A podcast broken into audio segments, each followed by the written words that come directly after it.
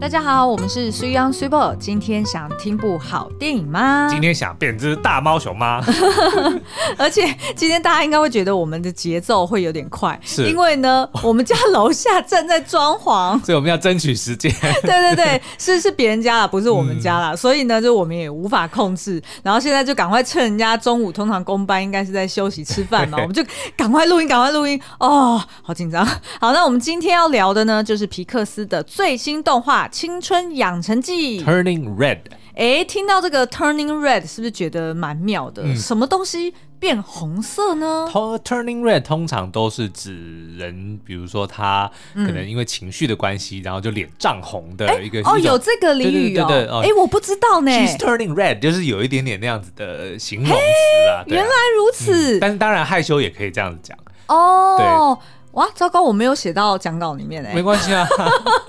结果他每次我每次 podcast 的听众都会听到比讲稿更多的内容。对，哦，原来 turning red 有这个意思，嗯、因为我原本以为它的 turning red 啊，就是如果大家看它的预告，就会看到说是一只很大只的红猫熊，嗯、所以我本来以为只是说哦，它变红色的。哦，然后它的就是那个女女主角的头发也变红色的嘛，我本来以为是这个意思，对，对，好。好，了解了。好，那这个《青春养成记》呢，它是只有在 Disney Plus 的影音平台上面上架哦，所以这一次皮克斯的电影在戏院里面是看不到的。是，嗯，我也不能说算不算可惜哦，嗯、因为这部片的确它是比较合家的啦，哎，对，所以可能对于就是这种呃家庭的。有订阅 Disney Plus 的父母们来说，这也许是一大利多，因为省了很多的钱。因为不然你可能、欸、真的真的对一个小孩可能就是三百块，两个小孩就六百、欸，然后还要含吃吃喝喝。哎、欸，对对对，对，但是现在直接在 Disney Plus 上看，大家就一个订阅，全家可以看。而且呢，重点就是小朋友在戏院里面，毕竟比较坐不住嘛，嗯、就是通常就是一下尿尿，我要喝水，然后怎么样怎么样，就变成说大人们也没有办法好好享受。嗯、但如果现在是在家里面就可以看到的话，那的确就非常的弹性。非常的享受了。对，唯一我能够想到的缺点就是，可能看到一半说我要看 Elsa，然后就切过去。哇，好吧，那就爸爸妈妈自己在房间看。对，好，那这个青春养成记呢，我们觉得是继路卡的夏天跟二分之一的魔法之后呢，另外一个皮克斯导演他又把他自己的童年往事，嗯，用一个。嗯，算是半魔法世界对来重新包装，然后呈现在大家的眼前哦。所以我觉得是这三部都非常的推荐，好觉得不管是非常的合家啦，然后它里面也探讨很多成长的议题，嗯、还有手足跟友谊，我觉得。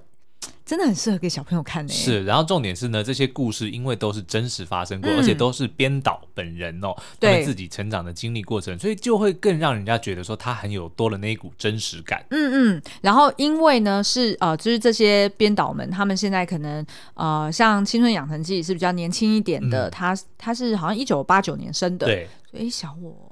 八岁，所以现在哦，现在才三十二岁。嗯、然后我记得路卡的夏天好像跟我们年纪差不多，那个导演。然后二分之一的魔法也是将近四十吧。对，所以这样子其实你看起来，你就会觉得，哎，即便你是大人。你看着是一个好像动动画故事，是，可是你又会觉得这些大人们其实是带我们在回顾我们自己的童年。而且如果你是跟我们年纪差不多的话呢，嗯、你会发现，哎，它其实里面其实暗藏了很多他们自己成长的这种很怀旧的一些元素，会偷偷塞在里面。嗯、对对对，没错没错。我们待会会来呃聚焦在这个青春养成系去聊一下它的时空背景设定在什么时候。嗯、那相信呃我们大部分的听众应该也都蛮符合你们的年纪哦。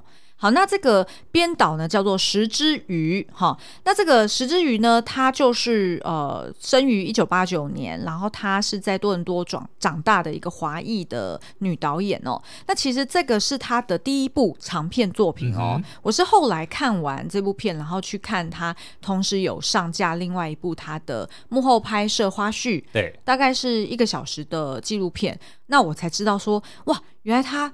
这么年轻，而且从来没有拍过长片，可是这一部呃《青春养成记》，它其实整体的节奏跟执行掌握的非常好。嗯，而且这个导演呢，他的厉害之处在于，他都还没有出道哦，没有正式出道哦，嗯，他就拿了奥斯卡。对对对对，因为呢，他之前我不知道大家有没有呃听过这一部叫做《包子》嗯的呃动画短片，他其实就是拿过我忘了是不是二零一九还是二零一八年的奥斯卡最佳动画短片奖。对，这个也是他自编自导，然后他同样找了这一部《青春养成记》的另外一位他长期合作的美术指导哦，嗯、就跟他一起来创作这个包子。所以呃，的确就是光是这样子听起来就会觉得，哎，那这部片一定有他一定的水准哦。嗯、那那另外呢，就是呃，里面算是主角群哦，主角群应该算是这一对母女，对，哦，就是呃，妈妈他们找来了这个金球的事后。Sandra Oh，嗯，那 Sandra Oh 是谁呢？大家可能会记得她的作品，像是最近刚刚播出最终季的这个《追杀夏娃》里面的夏娃，嗯，然后还有，但是我们其实对她印象最早的其实是《托斯卡尼艳阳下》里的闺蜜，哎，对对对对对，对没错没错没错。然后呢，呃，演她的女儿，也就是这个女主角美美的是这个有一半台湾协同的 Rosalie，不确定是不是念 Rosalie，好、嗯哦、来 Rosalie，哦 Rosalie，好这样哦来帮。来帮这个呃，就是女主角美美来配音，嗯、所以其实我有看到这个 Rosalie 她在呃，就是其他频道的这个专访影片里面，我也有看到她说，哎、欸，其实她妈妈是台湾人，哦、所以她一直很想要来台湾，但是好像因为疫情的关系就没有办法过来。嗯、然后呢，她自己还细数了她很喜欢吃哪些台湾的小吃，哦、然后她的呃中文算是讲的还。就是讲的还蛮流利的耶，是对对对，不知道他是在哪里哦。如果他在加州的话，倒是可以去看莫彩希的一支新影片，介绍你说在加州地区有很多华人美食，尤其是台湾美食。重点是，我要不要直接揭露这个秘密？就如果大家可以去看莫彩希 最近有一支影片在介绍这个洛杉矶的华人美食，嗯、那其中有一间呢卖波霸奶茶的。那是我哥开的，叫做 Boba Craft，就是以他已经是当地的一个网红店网红店了，所以真的是还蛮了不起的。是是是，然后但是没有人知道这件事情，没有没有人知道说那是我哥，然后好，只有我们的听众知道。对，然后重点是那个莫彩希去的时候，我哥也没跟他讲说，我弟也是个 YouTuber。而且我觉得莫彩希应该有听过我们吧？我不知道、欸，我猜测了。好好，OK，所以呢，呃，就是光是这这对母子的一些有趣的互动，我也觉得哇，真的这个配音真的整体的氛围跟感受度是非常的到位的，嗯、而且呢，这一次他们还有一个偶像男团哦，哎、欸，叫做什么啊？叫做什么？它叫做 Four Town，但是。哦 Four 就是四的那个 Four 哦，Town 就是城镇的意思。对对对，但是呢，他们有五个人，所以其实还没有轮到角电影里面角色的时候，我就直接在想说，为什么里面有五个人？他叫 Four Town，然后果然过不过不久呢，他妈妈看到之后，他要去听这个演唱会的时候，他也在怀疑说，为什么明明是五个人要叫 Four Town 呢？我觉得这件事情对于大人们都很难接受，但是对于那些追星们的小朋友小朋友来说，都会觉得说这很理所当然。你有什么好去挑战的？啊、这么纠缠有意义吗？对对对对。好，而且我还没讲完哦。这个偶像男团就是在这个动画中，就是、嗯、呃女主角她跟她的闺蜜们去追的这个偶像男团呢，他们有三首歌曲，全部都是由 Billie Eilish 跟他哥。就是怪奇比利跟他哥所创作的歌曲，嗯、所以你就会发现呢，哎、欸，怪奇比利真的蛮厉害的，因为他明明自己就不是不是那个时代的人，对对对，但是呢，他却可以模仿九零年代那时候的风格。我相信他应该就算不是在那个年代长大，他一定因为身为音乐家，他一定都涉猎非常多不同的音乐嘛。嗯，那的确，男团在那个九零年代末期到这个两千年初期，的确是席卷了全球啊。像比如说那什么 NSYNC，就是后来那个。Justin Timberlake 的的团体，然后还有那个 Westlife，对对不对？然后还有 Backstreet Boys，对，这的确就是那个是男团始祖们。真的真的好哦。那呃，如果你会就是以前有看过《脑筋急转弯》呐，甚或是呢，就是最近的这个呃金马奖的最大赢家《美国女孩》哦，如果你也喜欢《美国女孩》里面有关女孩们的成长记事，甚至是以前的那一部《熟女鸟》嗯。我都非常推荐你一定要看《青春养成记》。好哦，嗯，好，而且我还非常推荐爸爸一定要看。哦，对，我刚刚才在讲这件事，就如果你家里刚好有一个呃年轻的女孩，就是 coming of age，、嗯、就是正经历青春期的话，我觉得看这部片应该会你有很会得到很多的 insight。嗯嗯嗯，好。但是呢，我们会说啊，就是如果要呼应我们自己这一集的标题，大家应该就会发现说，我现在还没有想到标题，但我觉得我们一定会吓得非常耸动，就是你一定会发现说什么，呃，什么。皮克斯最具性暗示作品，我想到青天白日满身红，这个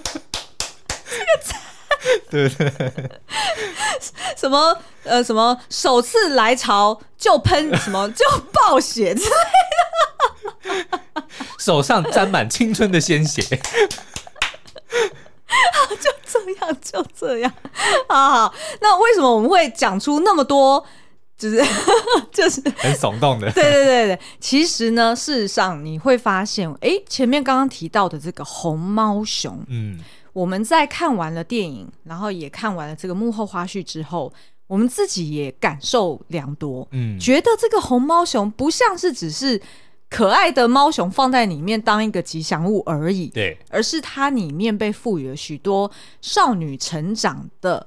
含义，嗯，而且我觉得这个很妙哦。嗯、就是后来，就像你刚刚讲纪录片，他的确一开始这个石之宇就是这个导演，他只为什么要选红猫熊，只是因为它很可爱，对他想要把一只巨大的熊红猫熊放在荧幕上的那想。嗯就是想想象那样子的感觉，所以后续呢，他才慢慢去加这些东西。也就是说呢，他自己帮自己蓝色窗帘，对对，他先做了一只红猫熊，然后才在想故事说，那红猫熊代表什么意义？对，再加上一个青青春期少女，嗯、所以这个应该就是青春期，就是惊奇的的的的，的东西。他就帮自己不断的脑补，然后加了这些元素，最后成就了我们现在看到的哦，原来这个青春养成记 Turning Red 的红猫熊，原来就是在暗示女性的一个成长的青春期。是是是，嗯、但是你知道。知道吗？在他的这个幕后花絮里面，他其实没有讲那么白。我觉得那个一定是 somehow 被皮克斯给晋升，说你不能直接直指说 哦，那个指的就是月经来了。但是我跟你讲，这个再明显不过。我我如果有人再说我们在蓝色窗帘，那我那我就无话可说。对啊，他当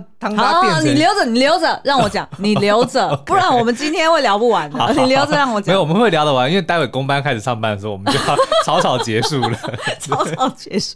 好好，那。我们接下来今天就是要聊红猫熊到底有代表哪三层含义？嗯哼，第一个，女性的生理期；嗯，第二个，女性压迫女性的原罪；第三个，呃，中西文化冲突。因为我现在立马想的，而且你看，我们用层次，某方面也在暗示啊。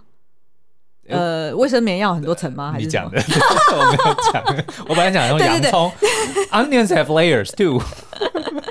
好，大家不知道洋葱有有层次的那个，可以去参考史瑞克。哦，好，OK OK。好，那我们再进入这个三个层次的这个简介的时候呢，我们要先讲一下，那这故事背景到底是在讲什么？嗯，到底什么？他们大家如果没有看过这部片，就想说什么？一个女生 什么全身沾满血，然后旁边又有红毛熊，看起来很像靠片呢、欸？对你不觉得吗？很邪典。我觉得这是迪，这是皮克斯的靠片、啊。的确是啊，的确是。我们现在描述一下啊、喔，这个故事主人公呢，就是一个住在加拿大多伦多市的一个十三岁少女哦、喔。那她的时间背景呢，就是发生在二零零二年。嗯，那大家如果如果有看过《美国女孩》，就会知道《美国女孩》其实是在二零零三年回到台湾的，嗯、然后同样也是十三岁哦。对，所以你就想象说，她如果变成真人，基本上就是《美国女孩》，嗯，对吧？对，而且我觉得蛮妙的，因为《美国女孩》的编导她也是那个，她也是在讲自己的故事哎、欸，嗯、所以《美国女孩》的编导她现在也是三十二还是三十三岁？对，她跟这个石之鱼也是同样年纪，然后两个人也都是移民到。呃，就是一个是移民到美国，外另外移民到加拿大。哎、嗯，不对哦，就是就是北美。阮凤仪没有移民吧？她不叫美国女孩吗？哦，哦，对对对，她有移民，她是先移民了，然后后来又再移民回来。嗯、对对对，所以你就会觉得说，哇，距离我们年纪差个就是小我们七八岁的，都已经在当导演了，我们还在那边当影评。没关系啊，感觉有点好像跟不上人家的意味，那是没错啦，对吧？哈、啊，好好好，OK，好，那所以呢，这个呃女主角就叫做李美玲，嗯，好，那我们接下来都会叫她叫她美美哦。那她其实是一个非常优秀，然后又很乖巧的独生女。那她在学校呢，就是一个学霸。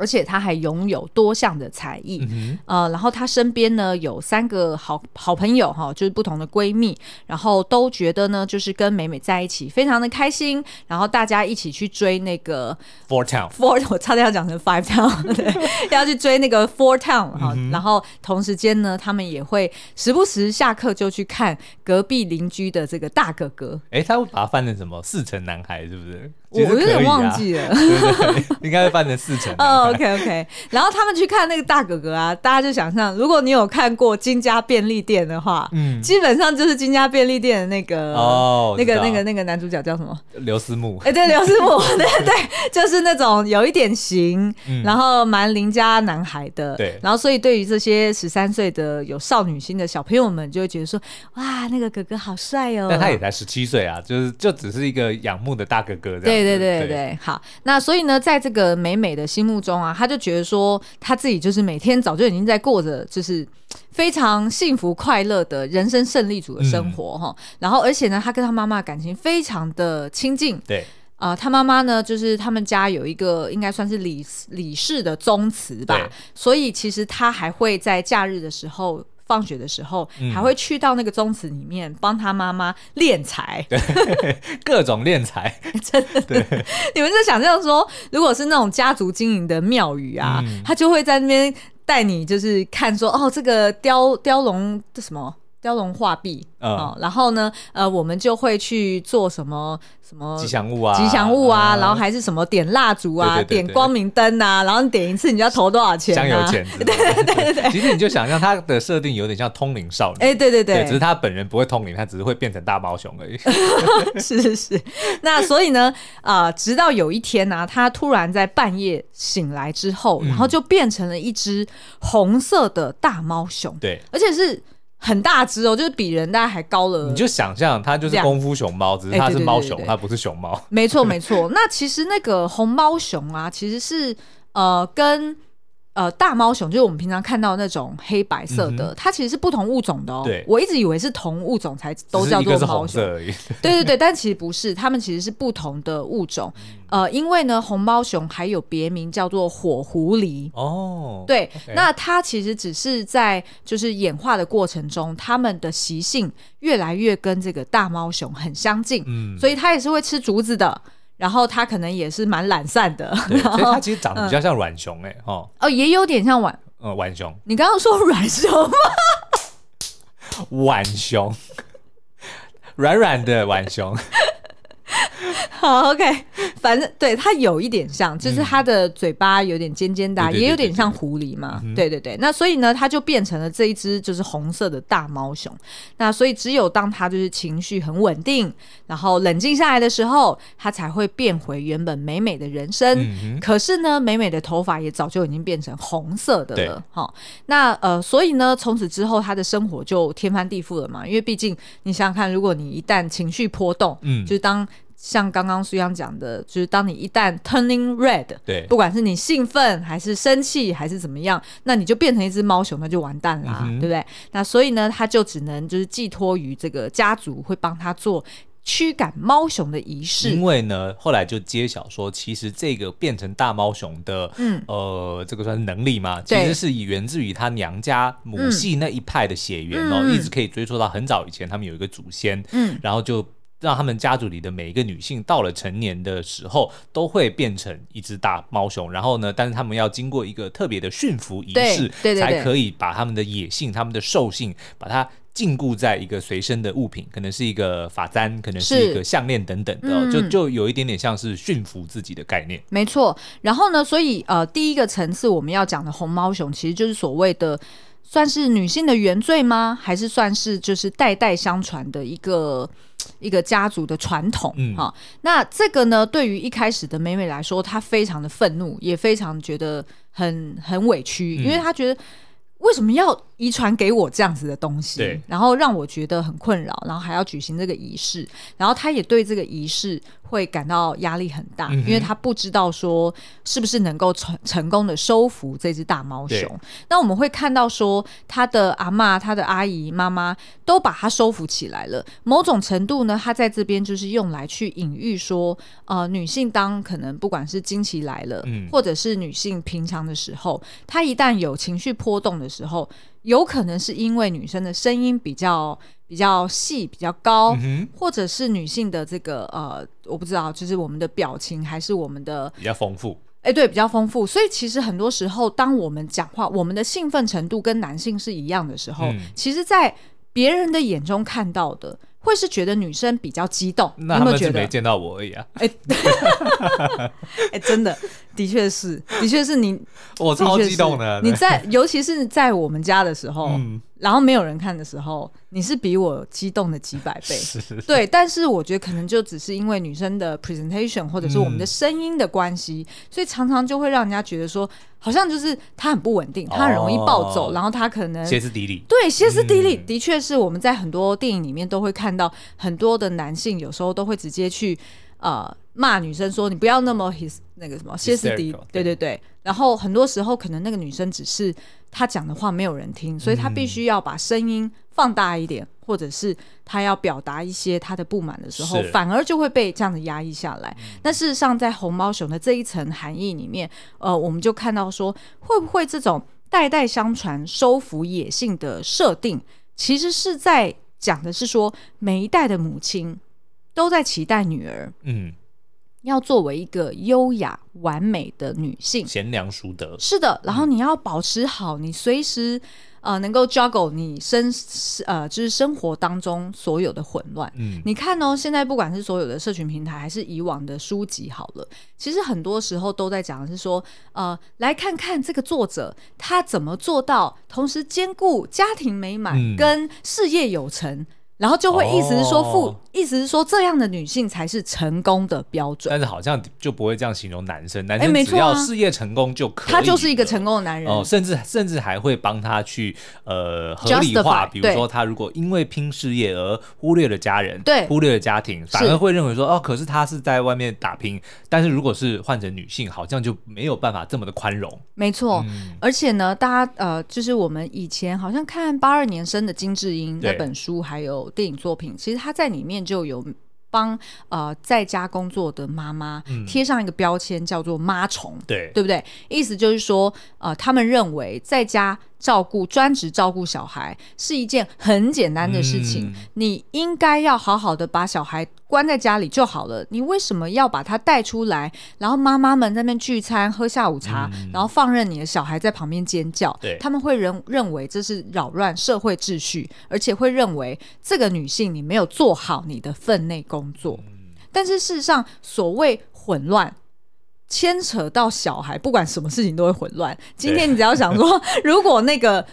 不变成不是妈妈在喝下午茶，嗯、变成是爸爸们在那边喝啤酒好了。对，你会叫他爸虫吗？哦，对吧？就是如果当那个小孩在旁边尖叫，嗯，你还会期待说，呃，你怎么没有照顾好你的小孩？你给我出去！你不应该在这边喝酒，对吧？但是有可能单亲爸爸或者是自己爸爸一个人在带这个小孩在那边，他没有办法照顾好的时候，大家不会责怪那爸爸，反而可能会有其他女性出来帮忙安抚那个小孩。嗯 okay、这个的确是在一。般人的印象当当中蛮常出现的，也就是说，大家会期待女性应该要维持一个优雅、完美、多功嗯的角色，嗯、多功，但是却又局限说你只能够是贤妻良母的角色，就会会把他其他的人格或者其他的身份都抹杀掉了。对对对，那顶多你多功就是一个哦事业女强人，然后他就会说，嗯、哦，很好，你这个女强人。呃，同时间还是一个贤妻良母，对对吧？就是反而会期待说，哦，他要把所有的球都在自己的手上，嗯，握得很好，然后丢得很好，而不会落球哦。嗯、那所以呢，这这边其实我们自己在解读的就是说，呃，美美呢，她本来也是期待说，她应该要把这个猫熊给收服起来，嗯、就像她的妈妈跟她的阿姨们，每个人都变得好像很优雅，然后从来都不会发脾气，嗯、然后永远都是就是呃为他人所着想。但是美美呢，她就是因为跟她的闺蜜们希望能够去参加。这个 Four Towns 的这个、嗯、呃演唱，会，所以他就想说，哦，既然父母们都不支持我们，我们就只好自己赚零用钱。他就想到了一个熊猫练财，对，猫熊猫熊他就在学校变成猫熊，然后跟大家拍吉祥物拍照，这样去出席派对。其实我还我觉得蛮聪明的，很聪明啊，是啊，因为他其实并没有造成什么危害嘛。对，那所以呢，这个美美她经历过这一趟冒险之后，她就体验到说，哎，其实。作为有野性的另外一面的存在，哎、嗯，也蛮新鲜的。对，然后这一面也是我啊，不是只有品学兼优，不是只有作为妈妈的呃宝贝女儿、嗯、才是呃美美这个角色所应该要展现出来的，而是我也有那种野性、好玩，甚至是。呃，很有时候有点疯狂的这一面，而且重点是他不是刻意的想要去呃去闯祸，对，而是他真的是喜欢那个时候的自己，对对、嗯，所以我觉得这个是一个非常重要，因为很多人都会讲说叛逆，嗯，就好像是说哦，他只是为了要反对，他只是因为长辈们、妈妈们说。不行，他才要。可是不，美美不是，就是他是真的觉得这个东西，这个猫熊的身份是他喜欢的，他不想要轻易割舍的，对，所以不能够轻易的贴上叛逆这个这个标签。对，所以呢，他后来在参与仪式的时候，呃，长辈们本来都很不能谅解哦，他为什么要 keep 那个猫熊的身份跟这个能力在身上？但是呢，啊，后来经历了另外一场冒险，而且是。非常邪典的冒险之后，那一场戏实在是，我们要爆雷吗？不要来。哎、欸，你会你会念吗？那个什么，嗯，反正就是他就是用广东话去做一个 chanting 的对对对，就是他们有一个算是呃咒语吧。啊，对对对对对，反正他们就会念着要去收服这个。反正那一段戏是我我整个。我记得我们那时候，我们两个人看的下巴都掉下来，对然后最后的高潮，我还在那边拍案叫绝，我就真的 literally 拍我的沙发，然后想说，哇，对，因为 感觉就像是一群这个道姑在念咒的同时呢，后面有西城男孩在唱他们的招牌情歌，对，然后前面有一只超大型的熊猫熊，反正就是很诡异就对了。对然后所以我就我那时候看完那一段，我我都讲说。如果我们只看这一段，而不看电影的其他部分，嗯、我们真的不知道怎么定义这部片。对，就是你会忍不住觉得它就是一部靠片。然后我们就想说，就说不能在家工作吧。为什么不能在家工作？因为这部片他们是在在家工作做出来的、啊。哦，对对对，就说看吧，皮克斯。好，好，我来，我来，我来解释一下哈，因为我们有看幕后花絮啊。嗯、其实这一次的主创团队全部都是女性，对，而且呢，他们刚好都是跨距在不同的年龄层、不同的性倾向，然后以及不同的家庭状态的创作者哦。有些人就是像导演自己本身是单身，然后像我记得美术总监应该就是。刚怀孕啊，嗯、然后所以他电影后来产出的时候，他也刚好生 baby 了。然后还有呢，就是刚刚成为新手妈妈哈，然后跟自己的同性伴侣一起照顾双胞胎的小孩。然后也有的就是那个制作人，对，超酷的，就是他每次讲话都翘二郎腿，翘得很高，就是非常非常有气势的一个制作人哦。他就是三个大孩子的妈妈，嗯。也就是说，他最懂青少年、青少女在想什么。是，那他们呢，就分别把自己作为女性，呃，就是女儿，或者是呃，他自己作为母亲的心境，投射在这一对主角的母子身上哦。母女。呃，对对对，母女身上，那所以呢，其实你就会发现说，为什么刚刚讲，就是实际上讲说，哦，就是他们在家工作，然后所以可能就消笑，然后各自就创造出这种乱七八糟的东西。对，因为我们就发现他在他纪录片里面有一度就是显示出来，侧拍给大家看说，说这个团队越来越大，因为到了电影制作后期，你本来 involved 的人就会越来越多嘛。对。所以每次开那个 conference call 的时候，你就想象你的画面是分割成五十到一百个，对，超。扯，那这时候谁要讲话，或者是谁已经讲话，谁又插嘴，实在是非常的混乱。我觉得可能就是我自己的想法，就是最后那一段可能就是出现说，哦、呃，大家都觉得我有我有沟通说我要做这个东西，但是可能在一阵混乱之后都被 OK 了，所以都被 OK 之后全部加在一起，就出现那个画面。我觉得是，对，就说哦，我们这段要念咒，哦，对，没错，我们这段那个男团要唱歌，哦，对，那个这一段熊猫要打架，对，没错，OK，好，嘣，全部就，就撒尿牛丸全部都混在一起，然后最后就出来一个斜点靠片。是，但没有，我这样觉得大家应该会认为我们在、哦、我们在。怎么讲？取笑他吗？对，但是没有，这部片超好看。对啊，其实我们很喜欢。大腿。而且我觉得这个，我觉得这一段反而是我觉得它就出现了一个出其不意的惊喜。是，就是不用说啊，凡事都一定要照本宣科，或者说按照一定的公式说，啊，最后就一定会经历过这些、这些、这些，然后大和解怎么样？其实并不是。对对对，没错没错。好，那我们接下来就来看看那第二个层面，红毛熊又是在讲什么呢？哦，糟糕！各位，不好的消息，我们的公班已经要开始动工了哦，所以我们今天节目可能要先暂时的这个画下句点了。但是我们还有很多东西，还有两层没有聊，比如说呢，嗯、对于男性的性幻想，尤其是男团成员的性幻想，对，以及 你不敢讲这个字，没有什么不好讲的啊，就是出经嘛，哦、就是女生第一次第一次月经来的时候，嗯，然后她的。他的全身的感受啊，怎么办？我好想聊这个。你当然要你讲哦，你问我出进来什么感觉？我对，因为我们在 YouTube 讲稿里面也不能分享我的细节啊，怎么办？我到底要不讲？好为难哦。没关系，没关系，因为我们的 YouTube 影评呢，应该是今天也会上线哦。那但是呢，更多露骨就是不怕黄标的内容呢，我们就会在下一集的这个内容把它补完哦。好，对，然后我们接接下来就是要赶快等公班再去休息的时候补录下一集，所以我们今天就先到这边。嗯，那请大家赶快去 Disney Plus 上面看这个呃青春养成记。哎对，这样子我们也没有爆雷哎。其实我们我有稍微讲到一点，就是熊猫打架了。哦，还好啦，本来大家也都预期一定要有那种武打戏呀，对啊，对啊，对啊。OK，好，那我们就把剩下精彩的就留到下一集再聊喽。好，那今天节目就到这边，下次再见，拜拜，拜拜。